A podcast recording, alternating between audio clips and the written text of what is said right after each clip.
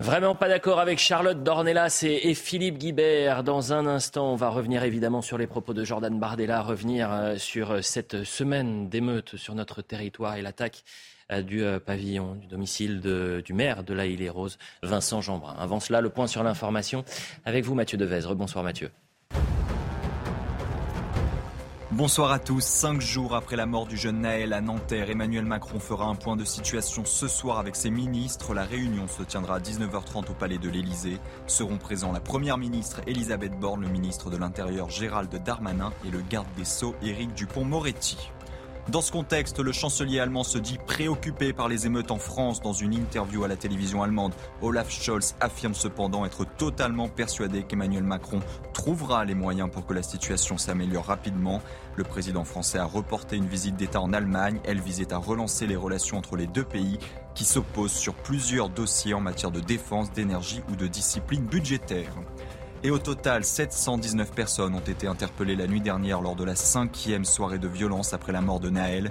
Selon un dernier bilan du ministère de l'Intérieur, la nuit a été plus calme que les précédentes. À ce stade, 45 policiers et gendarmes ont été blessés et 871 incendies ont été comptabilisés sur la voie publique. Marseille et Lyon sont les deux villes les plus touchées par les violences. Merci, cher Mathieu, pour le point sur l'information. Charlotte Dornelas est avec nous ce soir. Merci d'être avec nous. Philippe Guibert, le duo de, vraiment pas d'accord après une semaine d'extrême violence, d'ultra-violence euh, sur notre territoire et cette cinquième nuit euh, d'émeute. On va essayer de chapitrer cette émission en fonction évidemment de ce qui s'est passé dans, dans, les rues. Malheureusement, un peu partout en France, que ce soit dans les grandes ou les petites euh, communes. Euh, le choc, la sidération d'abord, après euh, cette attaque terrifiante à la voiture bélier au domicile du maire de laïle les roses Vincent Jeanbrun. Vincent Jeanbrun qui s'exprimera pour la première fois ce soir aux 20h de TF1. Sa femme et l'un de ses enfants ont été blessés. Une enquête pour tentative d'assassinat a été ouverte. Elisabeth Borne s'est rendue sur place. On verra cet échange dans un instant. Mais peut-être en un mot, que vous a inspiré ce qui s'est passé ce, matin? On parle de tentative d'assassinat, mais euh, au regard des témoignages que j'ai pu avoir, euh, des sons qu'on a pu entendre des habitants, c'est plus la terreur, même. Euh, la, oui, c'est ça, c'est la terreur qui, gagne l'esprit des Français aujourd'hui. Bah, de manière générale, en effet, quand vous vous attaquez à des personnes, que vous les ciblez, qu'elles soient élus, policiers, même les commerçants, tous les gens qui sont menacés et attaqués physiquement, vous êtes, oui, dans le domaine de la terreur. Le but étant de terroriser pour bloquer la réaction et l'empêcher. C'est évidemment ça qui se passe aujourd'hui. Euh, ça, il n'y a absolument aucun doute là-dessus. Et par ailleurs, le maire Vincent Jeanbrun euh, a, subi une attaque euh, absolument atroce avec euh, en effet sa femme qui est hospitalisée, euh, son fils, son fils ou sa fille d'ailleurs, je ne sais pas, son premier enfant, et le deuxième doit être dans un état psychologique assez violent. Donc les trois sont évidemment blessés par cette attaque et probablement traumatisés évidemment par ce qui est arrivé. Mais avant lui, il y avait déjà d'autres élus déjà d'autres élus qui ont été visés. Euh, alors j'ai noté parce que je m'en souvenais pas, mais on a la voiture du maire incendiée à Lucé dans le 28, dans le centre. On a la maire de Pontoise qui a été agressée dans sa voiture et qui a dit elle-même ils m'ont reconnu, ils m'ont agressé pour ça, ils l'ont frappé et ils sont arrivés devant elle. Le maire de Charleville-Mézières qui a également été attaqué. Donc on a des maires qui ont été identifiés, attaqués parce qu'ils étaient maires. Et évidemment, c'est tellement au milieu de scènes euh, absolument euh, lunaires qu'on est en train de voir depuis quelques jours euh, dans notre pays. Et en effet, où qu'on habite dans ce pays, c'est pas loin en fait. C'est évidemment ça qui est terrifiant, c'est que ça n'est plus ultra concentré, c'est évidemment ultra concentré, notamment dans la banlieue parisienne, euh, comme c'est le cas depuis des années, mais ça s'étend évidemment euh, partout dans le pays. À mesure qu'on a voulu faire de la redistribution de population sans s'occuper des problèmes de fond, bon bah évidemment le problème euh, se répand un peu partout en France. Donc oui, les attaques d'élus, les attaques de policiers, les attaques d'écoles, de, les attaques de bibliothèques, vous avez tout, tout, tout tous les symboles de la France qui sont attaqués. Donc le message est extrêmement clair. Mais là, euh, euh, vous parliez d'attaques d'écoles, d'attaques de mairies. Il y en a eu de nombreuses, de commissariats parfois. Là, est-ce qu'on a franchi un, un, cap, Philippe Guibert, puisque c'est un, pavillon privé avec sa femme, ses deux enfants de 5 et 7 ans. Et on parle de tentative d'assassinat. Mais est-ce que, euh, par exemple, le parquet euh, national antiterroriste, est-ce que c'est du bah, terrorisme en quelque sorte euh, Peut-être une définition, non pas juridique, mais morale de, du terrorisme? un projet d'attentat avec intention de tuer donc le, et, et l'intention de terroriser. Donc on est vraiment moralement dans le terrorisme pour moi. Je me, je me prononce pas juridiquement. Oui, c'est ça. Mais hein, c'est un projet d'attentat. Je veux dire, avec intention de tuer. Et donc, vous avez cité à juste titre toutes les agressions euh, d'élus. Mais je dirais que, qu'ils sont gravissimes, hein, enfin, inutile de le préciser. Euh, mais là, on- est dans un projet Le d'attentat de- préparé, Mm. préparé parce que si j'ai bien lu, vous me démontez avez si il y avait une bouteille de coca avec accélérateur d'incendie. Donc il y a une préparation, donc il y a une euh, anticipation, il y a une. euh, C'est un attentat. Le maire, les choses le de Saint-Brévin, par exemple, c'est son ressenti. C'est pas euh, l'aspect juridique, attention, judiciaire. Oui, il a eu. Il parlait de, lui, il disait, c'est un projet d'attentat contre moi. Bah, Voilà ce qui s'est passé pour le maire dans- de, de Saint-Brévin. Je pense qu'on est dans des situations de même nature. Euh, avançons un tout petit peu parce que dans cette euh, nuit en enfer, euh, il y a eu cette expression. Alors est-elle malheureuse Est-ce qu'elle est, fac- elle est factuellement vraie euh, en- quand on regarde les euh, quand on, on regarde les chiffres La première ministre, qui comme le ministre de l'Intérieur, a parlé de nuit calme, plus calme dans toute Plus la calme. France, plus calme, avec 719 interpellations, 45 policiers et gendarmes blessés, 651 véhicules et bâtiments brûlés, 871 incendies. Alors certes, il y avait eu 1311 interpellations, par exemple, la veille. Il y avait eu 79 policiers blessés. Il y avait eu 1600 euh, véhicules et bâtiments euh, brûlés. Mais ce terme, nuit plus calme, euh, a plutôt perturbé. Comment peut-on parler de nuit plus calme? Regardez d'ailleurs cette séquence, c'est avec Elisabeth Borne qui s'est rendue euh, sur place, qui a rencontré le, maire euh, de la Île-et-Rose. Elle parle de nuit plus calme juste devant le maire de la Île-et-Rose. Avec le ministre de l'Intérieur la nuit dernière, à la fois dans le centre de commandement de la gendarmerie nationale, de la police nationale et ensuite à la préfecture de police, ce qu'on a vu, c'est qu'il y avait une situation qui était beaucoup plus calme, même de 1h à 3h du matin où nous étions sur place, il n'y avait quasiment plus euh, d'attaques euh, de ces bandes qu'on a pu voir ces derniers jours. Mais évidemment, un acte comme celui qu'on a vu ce matin est particulièrement choquant. Nuit plus calme et non une nuit calme. Attention. Ça vous a choqué cette, euh, cette déclaration ou pas? C'est-à-dire que c'est la tentative de relativisation à laquelle on assiste depuis quatre jours. hein. Il y a Elisabeth Borne, euh, Gérald Darmanin a dit la même chose. Alors évidemment, oui, si on prend les chiffres, c'est plus calme que la veille. Moi, c'est marrant, le vocabulaire qui me vient, c'est à la limite un peu moins infernal.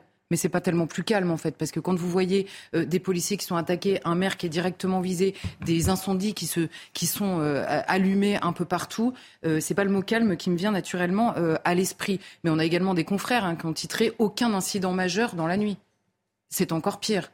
C'est encore pire. Je rappelle quand même que ce qui est arrivé, vous citiez le maire de Saint-Brévin. Saint-Brévin, ce qui, est, arrivé à ce maire, on a tenu une semaine dessus. Là, ça arrive à un maire dans le cadre d'émeutes un peu partout. Donc le mot calme, il est lunaire, en effet, l'utilisation. Mais on voit bien, il y a une volonté à la fois d'expliquer qu'on agit, euh, là, de la part du Premier ministre et euh, du ministre de l'Intérieur, c'est évidemment ça qu'on entend derrière. Donc ça, euh, on comprend pourquoi elle le dit. Mais de manière générale, il y a, il y a une volonté de minimiser parce qu'on ne veut pas comprendre ce qui nous arrive. C'est ça la vérité. On a trop peur parce qu'on a tellement attendu, on a tellement diabolisé les gens qui essayaient de prévenir. Et, et là, je pèse mes mots. C'est pas que c'est pas qu'on n'a pas vu venir. hein. J'entends des questions qui sont posées. Est-ce que c'était possible de voir venir? Ah bah oui, je crois que c'était possible de voir venir. Et d'ailleurs, la vérité, c'est que tout le monde l'a vu venir. Simplement, on avait tellement peur de mettre des mots sur ce qui était en train de nous arriver qu'on n'a pas voulu euh, euh, le voir, le laisser dire et le laisser décrire. Et on a simplement eu des prévisions, vous savez, de tous les, les gens au poste de responsabilité le jour d'après. En général, ils écrivaient. C'est François Hollande. François Hollande qui nous parle de- du risque de partition dans le pays. C'est Gérard Collomb, après avoir quitté, qui nous dit on va finir face à face. C'est voilà donc les prévisions, elles existent. Tout le monde savait que ça nous tomberait sur le coin du nez. Et, et- et donc euh, oui, il y a une volonté de, de relativiser par peur, évidemment, encore par peur. Vous avez dit c'est une expression qui est maladroite, Oui. euh, Philippe Guibert. Maladroite ou choquante? Quand on est euh, à quelques Il y a une centimètres. volonté. Non, mais quand on est à quelques centimètres d'un maire C'est déplacé, si vous préférez. déplacé. L'expression déplacée, parce que je suis d'accord avec euh, Charlotte, la marée de la violence est un petit peu moins montée cette nuit, globalement sur le pays, qu'elle ne l'était les nuits précédentes, mais euh, on sent trop, dans la parole de la Première ministre, la volonté de montrer que l'action du gouvernement sert à quelque chose. Ce sur quoi on pouvait avoir quelques doutes, non pas qu'on remette en cause le travail des policiers, mais est-ce que c'était les bons moyens Est-ce que c'était les bons outils pour stopper cette marée, euh, euh, cette marée de violence?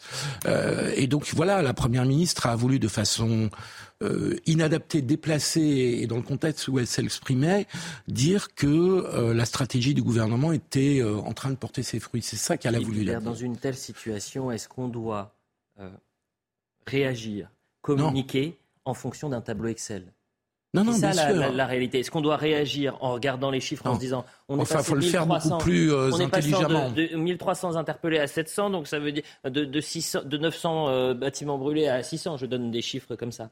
Mais vraiment en fonction d'un tableau Excel, à quelques centimètres d'un maire, non, non. qui a, a, a, vu donc son bâtiment attaqué avec ses enfants de 5 et 7 ans. On est d'accord que c'est de la mauvaise communication. En revanche, Au minimum de la mauvaise communication. En revanche, ce qui m'a marqué, Charlotte, vous avez dit tout à l'heure, on, a pas, on a trop peur aujourd'hui de dire ce que l'on vit.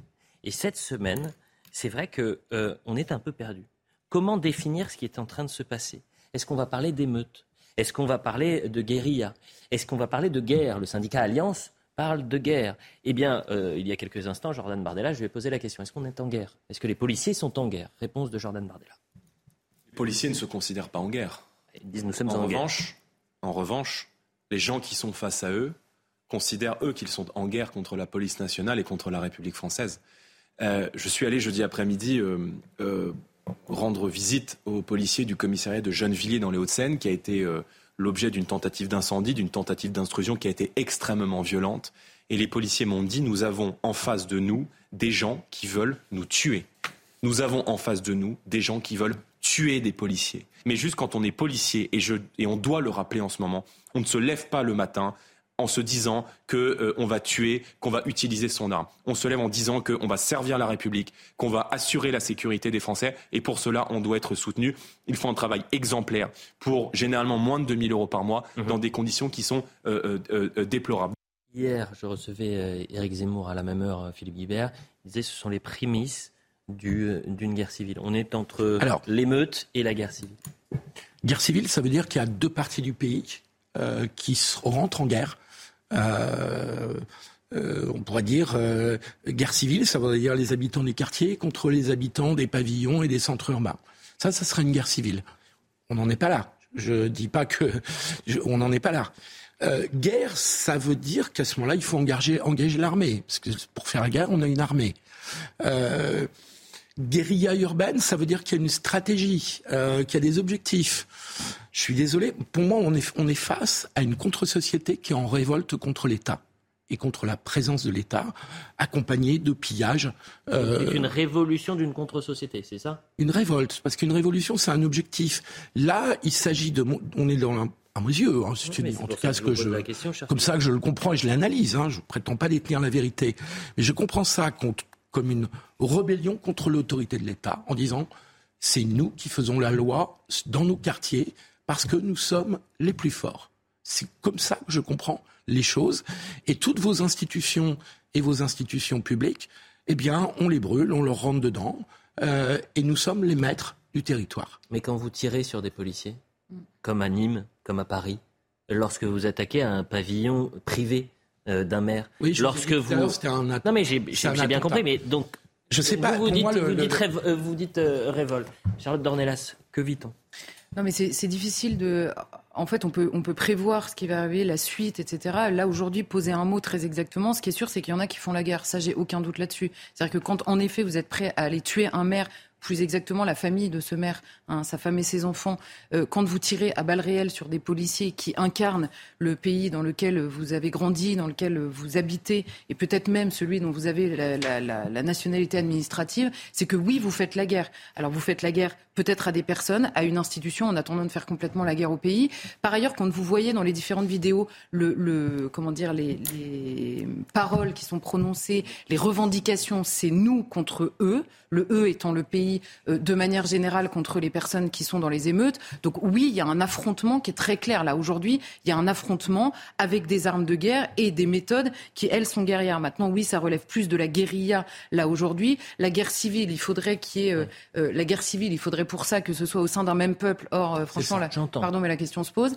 Et enfin, la question se pose pas d'ailleurs. Ils revendiquent eux-mêmes. Et quand vous avez par ailleurs au milieu de tout ça, pardonnez-moi, mais l'Algérie qui va mettre son grain de sel là-dedans en expliquant qu'on est. L'Iran également. Et oui, mais l'Algérie, alors l'Iran également, je n'avais pas vu.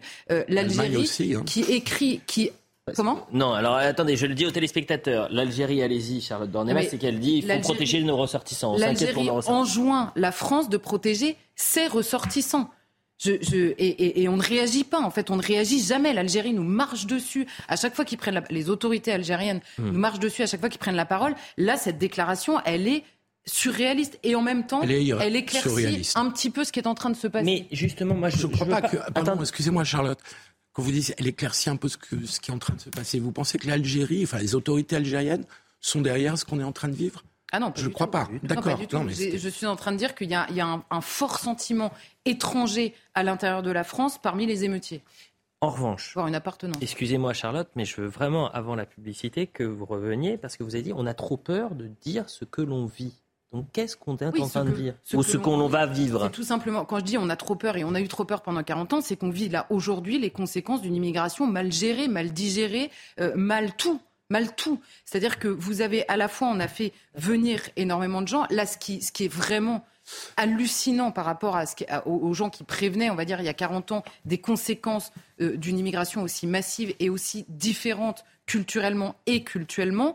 Ce, qu'on est, ce à quoi on est en train d'assister, c'est les générations qui sont nées ici. L'échec, il est en tout point catastrophique en tout point catastrophique. Et comme depuis des années, on n'a pas voulu faire la différence entre le bon grain, euh, le bon grain des personnes qui s'assimilent et qui choisissent réellement la France et livrer des gens qui la rejettent en tout point et en tout lieu. Par ailleurs, dans la, dans la partie ivraie, pardon, j'en termine, mais dans la partie ivraie, euh, celle que j'appellerais comme ça, ce sont des gens qui sont nourris depuis des années par des autorités françaises qui expliquent toute la journée que nous sommes coupables de colonisation, coupables d'abandon, coupables de racisme systémique, coupables de tout. Je suis Je suis d'accord avec vous sur un échec énorme hein, de l'intégration, de la gestion de l'immigration. C'est incontestable je dirais quand même qu'il y a une partie de cette population qui s'intègre. Il faut jamais l'oublier. C'est ce que je viens de dire. Donc... Euh. Pardon? C'est ce que je viens de dire en fait. Oui, oui, mais il faut, il faut le dire et le répéter parce que oui, mais on a l'impression là, là sinon. J'ai pas forcément envie d'inciter sur ce point-là parce que ça me paraît évident, mais là, ce qu'on a sous les yeux, c'est précisément celle qui s'intègre pas. Or, ça fait des années. Attends, juste, ça fait des années qu'à chaque fois qu'on parle de ça, non mais à chaque fois qu'on parle du problème, il y a toujours des gens pour nous expliquer oui, mais vous n'insistez pas assez sur ce qui va bien. Mais on n'insiste jamais sur ce qui va bien. Mais à force d'insister sur ce qui va bien pour ne pas voir ce qui va mal, eh bien voilà, on a ce qui nous arrive. Oui, mais quand vous dites que c'est culturel, culturel, il y a une partie de cette population qui s'est intégrée. Euh, donc la raison culturelle et culturelle, d'ailleurs, culturelle au passage, je, me trompe peut-être, hein, j'ai peut-être pas assez les bonnes informations l'aspect religieux me paraît euh, pas flagrant dans ce, dans ce qui est en train de se passer. Alors, il n'est pas nécessairement flagrant au début, mais vous noterez qu'on que, que euh, même dans les médias, on s'est tourné vers des autorités, en l'occurrence religieuses musulmanes, pour tenter de passer des messages d'apaisement. Et ça n'a pas servi à grand chose. On n'a pas appelé le curé du coin. Non, mais pourquoi Oui, enfin. Ah oui. Mais l'aspect religieux me paraît vraiment pas évident. Ah non, pas dans les émeutes directement. Mais on va essayer, on va revenir. Un problème aussi. On revient évidemment là-dessus euh, juste après la publicité. On va se poser une question. Est-ce qu'il faut lever, par exemple, l'excuse de, minorité pour les délinquants euh, qui euh, ont agi cette semaine? La pub. 18h30 sur CNews, la deuxième partie de Vraiment pas d'accord consacrée exclusivement à, ces euh, nuits euh, d'émeutes euh, en France. On va se poser une question dans un instant. Faut-il lever l'excuse de minorité? Éric Ciotti est pour, Jordan Bardella également, mais avant cela, le point sur l'information. Elisabeth Borne assure que le gouvernement ne laissera passer aucune violence et que la plus grande fermeté sera appliquée dans les sanctions prises contre les émeutiers. La première ministre s'est exprimée depuis l'Aïle et Rose pour apporter son soutien à Vincent Jeanbrun, le maire de cette ville du Val-de-Marne. Cette nuit, un véhicule destiné à prendre feu a pénétré dans l'enceinte du pavillon du maire. Son épouse s'est fracturé une jambe en fuyant avec ses deux enfants de 5 et 7 ans. Deux lignes de transport en commun franciliennes sont encore interrompues aujourd'hui. Il s'agit du tramway T5 et du bus 159 géré par la RATP. Le tramway qui relie Saint-Denis à Sarcelles ne peut plus circuler en raison de dégâts aux infrastructures, des rails ayant été endommagés pendant les émeutes. Et au total, 15 bus de la RATP ont été détruits, dont 12 dans la nuit de jeudi à vendredi par cocktail Molotov. Enfin, selon Éric Ciotti, Jean-Luc Mélenchon et les Insoumis sont des dangers pour la République. Invité du grand rendez-vous ce matin, le président des Républicains les accuse de ne pas condamner les violences déclenchées par la mort de Naël. Éric Ciotti qualifie Jean-Luc Mélenchon de factieux et estime que ce sera à la justice d'apprécier ses propos dans lesquels il voit, je cite, un appel à l'émeute. On va évidemment revenir sur les responsabilités politiques dans cette émission. On va se poser cette question. Je constate qu'Éric Ciotti euh, condamne les propos euh, de Jean-Luc Mélenchon et appelle à ce que ça soit judiciarisé. Jordan Bardella, pareil. Euh, Éric Zemmour n'est pas pour la judiciarisation, mais il dit c'est un danger pour la France. ça commence à faire du monde. Mais avant cela, parlons de, des jeunes. Pourquoi les jeunes, les mineurs Sur les 2000 interpellations ces 48 dernières heures, vous avez 30% euh, qui sont euh, à minima, 30% hein, qui sont euh, mineurs. Parfois, ils ont 11, 12, 13 ans. Éric Ciotti dit ce matin avec Sonia Mabrouk, il dit qu'il faut lever l'excuse de minorité pour les émeutiers.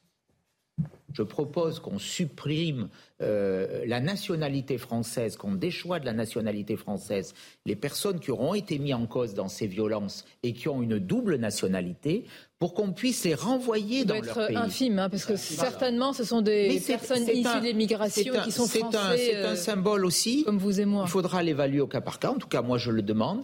Et, Donc, je demande que pour, les pour les étrangers, il y ait l'application immédiate de l'expulsion qu'on revienne à la double peine. C'est dans notre texte sur l'immigration. Euh, bien sûr qu'il y a la question de l'immigration. Et vous l'avez entendu ensuite, donc, euh, il souhaite déchoir de la nationalité les binationaux qui font, participent euh, aux, exactions en France depuis une semaine. Alors, restons sur la, retirer la binationalité. Bonne idée ou pas? Non. Non. Vous disiez, ils sont étrangers à la France. C'est certainement vrai. Ils sont étrangers aussi au pays d'origine de leur famille. Quand ils reviennent l'été là-bas, ils sont très mal reçus et très mal traités. En fait, c'est des gamins qui sont déracinés, au sens euh, de la philosophe euh, Simone Veil. Ils n'ont rien comme milieu porteur, comme source. Et, on n'a pas construit, ça fait partie de l'échec dont vous parliez tout à l'heure. Euh, donc, le sujet de la binationalité n'est pas le, le bon sujet. L'excuse de minorité me paraît un meilleur sujet. Alors, d'abord la binationalité, ensuite l'excuse de minorité. D'abord la binationalité. Charlotte. La, binationalité, le problème qu'on va avoir là, c'est qu'on ne peut pas, euh, on peut pas euh, déchoir de sa nationalité un mineur déjà, donc euh, comme ils le sont. Ah oui. mais si les majeurs. mais si les majeurs, moi j'ai aucun problème avec ça. Et vous avez. À condition qu'il ait une autre nationalité, parce que sinon. Ah bah, un binational, en général, il a une autre nationalité, hein, par définition. mais... Voilà, donc. Il y a combien de binationaux dans la. là, on parle des binationaux en l'occurrence. un binational, on a deux, donc si on lui retire la française, on peut euh, évidemment le renvoyer dans un autre pays. Et vous disiez, ils sont euh, pas bien chez eux non plus enfin chez eux dans leur pays ultra fantasmé. Euh, pas chez oui, eux. oui, mais dans leur dans leur discours votre lapsus est révélateur. Ah oui, je vous confirme parce que c'est leur lapsus. C'est pas chez eux. Mais ils le disent en permanence. Ils sortent quel drapeau? Ils sortent quel drapeau dans la rue? C'est pas moi qui le dis, c'est eux. Si vous acceptiez, si vous acceptiez de prendre la situation au sérieux, ah, je la prends très au sérieux, Charlotte. Vous n'êtes pas la seule à la prendre au non, sérieux. Mais, non, mais ce que je, veux dire, c'est que sur, ce terrain en particulier, ça fait des années que vous expliquez, et vous venez de le faire, c'est pas un lapsus, hein, je vais le répéter si vous voulez, c'est pas un lapsus. Ça fait des années que vous nous dites que c'est nous qui pointons leur, leur aspect étranger. Mais regardez comment ils parlent, regardez le drapeau qu'ils sortent, regardez ce dont ils sont fiers.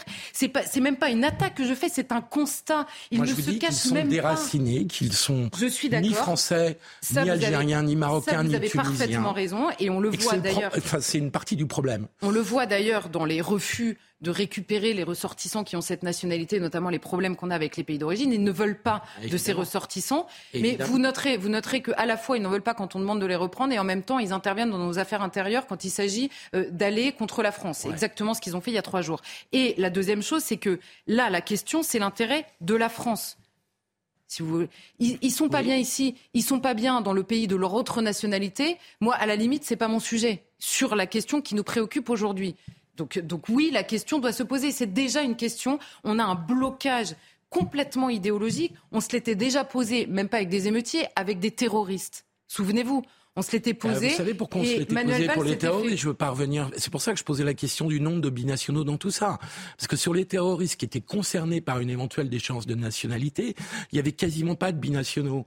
Et, donc c'était une mesure purement symbolique qui touchait très peu de personnes. Non, mais vous savez très donc je pense qu'il faut, Charlotte, on peut avoir plein de discussions symboliques. L'excuse de minorité ou la on y vient. réforme. Alors là, on y vient. Je, je, Autre je pense qu'il y a besoin d'une punition et d'une sanction je très forte. une chose, c'est qu'à l'époque, pas de discussion. À l'époque, en 2015, là, vous me ah. dites c'est symbolique parce qu'ils n'étaient pas nombreux. Alors déjà, même s'ils sont pas nombreux, ce sera toujours ça de prix. Et la deuxième chose, il pas et de, la deuxième chose, c'est que, excusez-moi, l'opposition de la gauche à Manuel Valls à l'époque, qui propose la déchéance de nationalité, elle se fait pas sur le symbole. Hein. Elle se fait certainement pas sur le symbole. C'est pas ah, ça qui a gêné. Mais ah, non, vous savez très bien que l'opposition. énormément le symbole. Vous savez très bien que l'opposition. Il n'y a pas d'effectivité à la mesure de la déchéance de nationalité. L'opposition à la déchéance de nationalité pour des gens qui ont pris les armes contre la France, qui paraît je écris, euh, je, ne vois même pas où est le problème. Et là, je parle des terroristes à l'époque.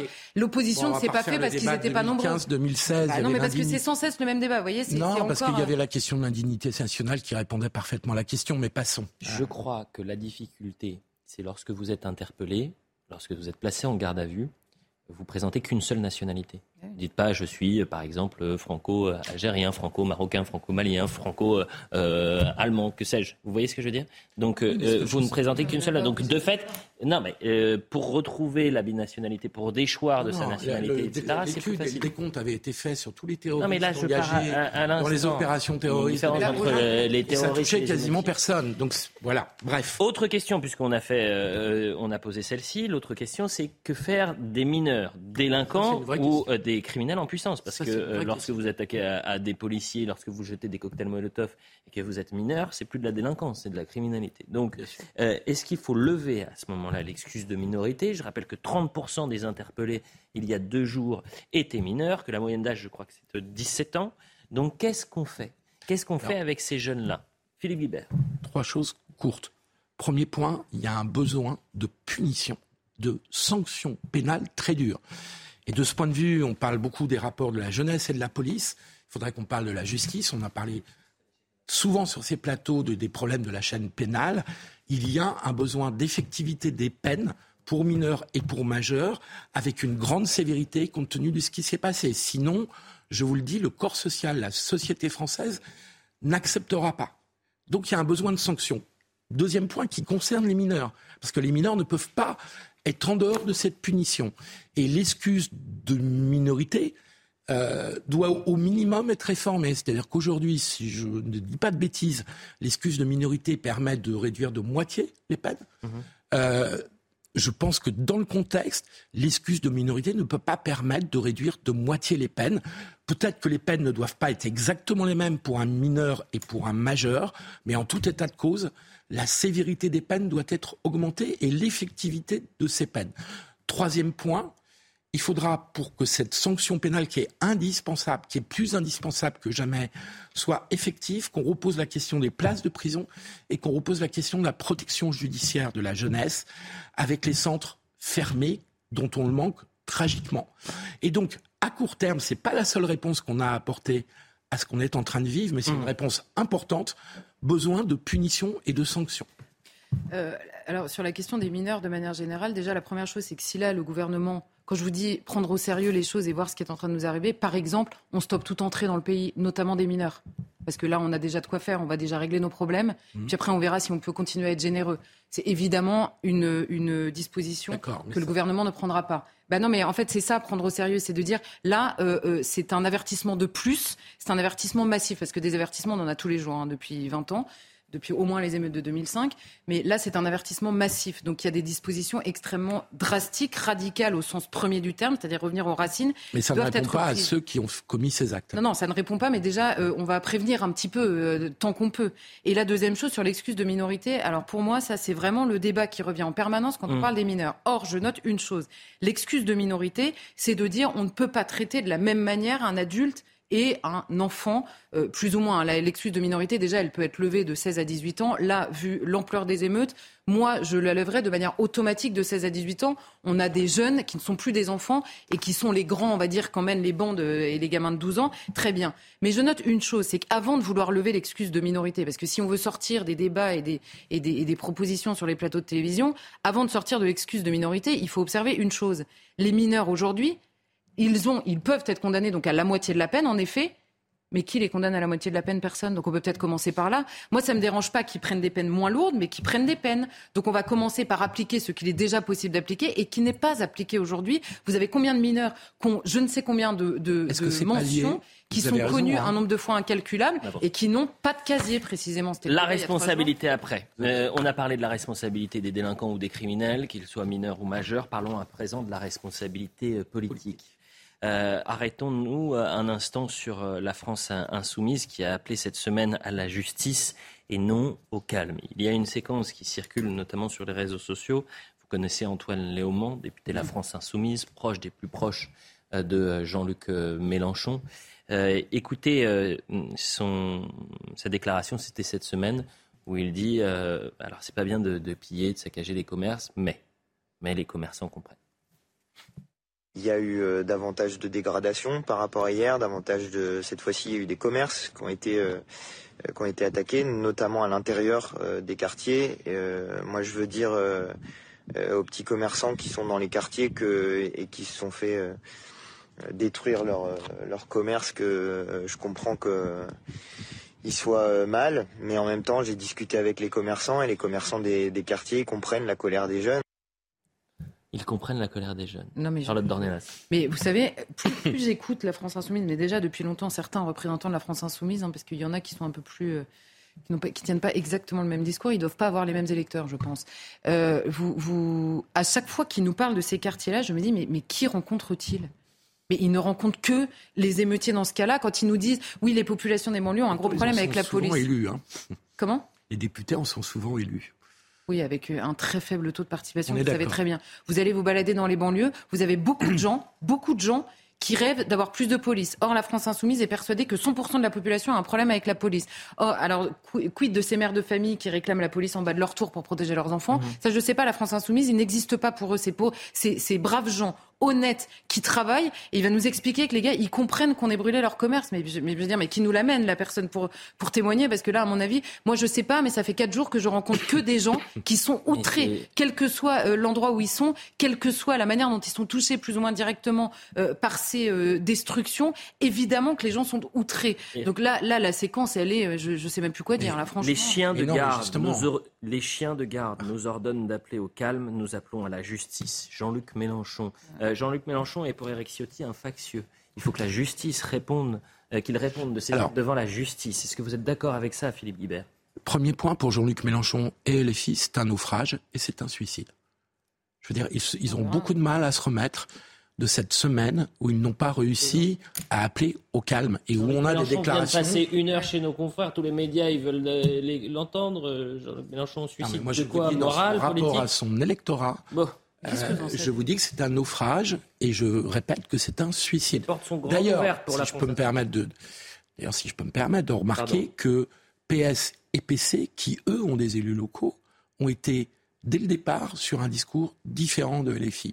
Et donc je pense que pour LFI, c'est le début de la fin de quelque chose et, et de leur centralité à gauche. Voilà, c'est ce que je pense. Je me trompe peut-être. C'est peut-être pas d'ailleurs notre souci premier et immédiat. Il y a plus urgent, mais je pense que c'est un suicide programmé pour LFI dans son rapport aux électeurs. Deuxième remarque, je suis contre la judiciarisation des responsables politiques, hormis évidemment euh, des délits commis euh, dans leur activité. Le discours politique n'a pas à être judiciarisé. On peut le critiquer, je viens de le faire, euh, Charlotte vient de le faire. Un responsable politique, c'est aux électeurs de trancher. J'ai du mal à comprendre, Philippe. Par exemple, un responsable politique qui incite à la haine euh, qui appelle à l'insurrection. je vois pas. Si vous euh, qui... Non mais je parle de manière générale. Je parle même pas de Jean-Luc Mélenchon. Vous n'allez pas mais prouver. Laissons Jean-Luc Mélenchon de côté. Moi, je vous parle de manière générale. Un élu euh, un politique qui appelle à, la haine raciale, par exemple. Vous n'allez pas réussir. Qui, euh, qui, est négationniste euh, ou qui appelle à la révolution, qu'est-ce qu'on fait? On ne fait rien? à la révolution, ça fait partie des opinions politiques. À l'insurrection, non, c'est ah judiciarisable. Appeler à la révolution, il y a des révolutionnaires, il y a des partis révolutionnaires qui se présentent aux élections.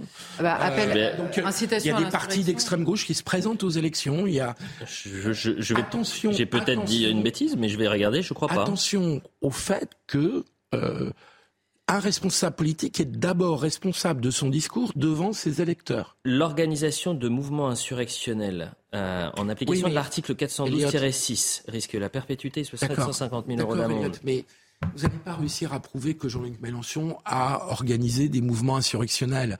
Quand il dit euh, je n'appelle pas au calme, mais j'appelle à la justice, vous ferez pas ça pour pas passer ça pour un, une organisation de mouvements factieux. Vous voyez ce que je veux dire C'est euh, une réaction que je trouve politiquement catastrophique et, et d'une certaine manière irresponsable mais personne ne l'écoute, Jean-Luc Mélenchon. Arrêtons de penser que les, jeunes personne du quartier. Ne mais comment pouvez-vous dire ça, enfin Il est arrivé troisième à l'élection présidentielle. Oui, mais alors vous me disiez tout aussi euh, avec un taux d'abstention dans ces quartiers qui est beaucoup plus important.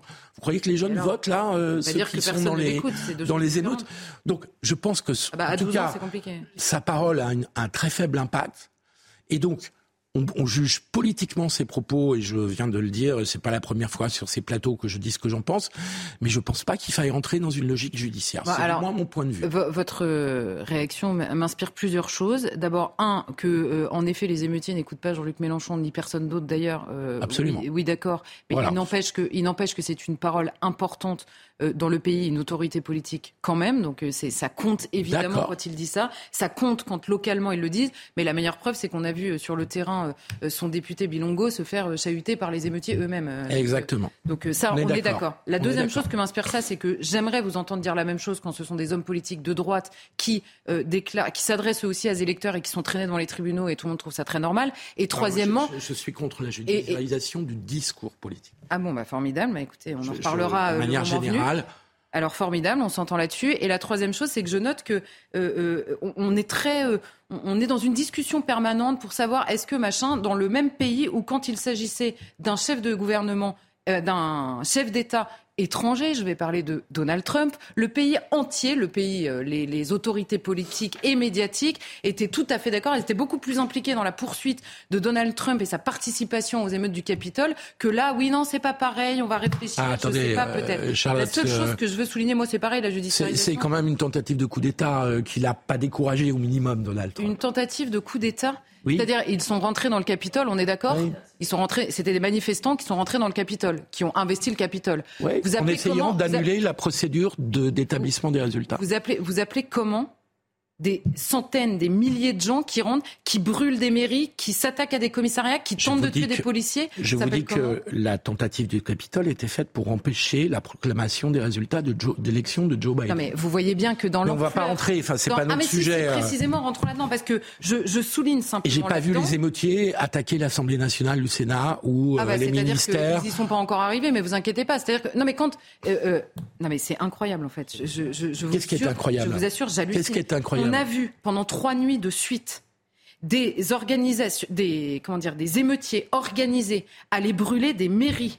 Certains tiraient à balles réelles sur Ils cherchent à prendre le pouvoir politique national non, mais vous croyez que les oiseaux du Capitole déguisés, ils, voulaient, ils, avaient les moyens d'aller prendre le pouvoir mais... C'est pas la question des moyens, c'est la question de l'intention en l'occurrence. Mais là, l'intention, c'est clairement, c'est clairement d'assurer le pouvoir. Il n'y a pas possible avec ce qui s'est passé aux États-Unis. Ah non, je vous dis, je vous dis ce qu'on est en train de vivre.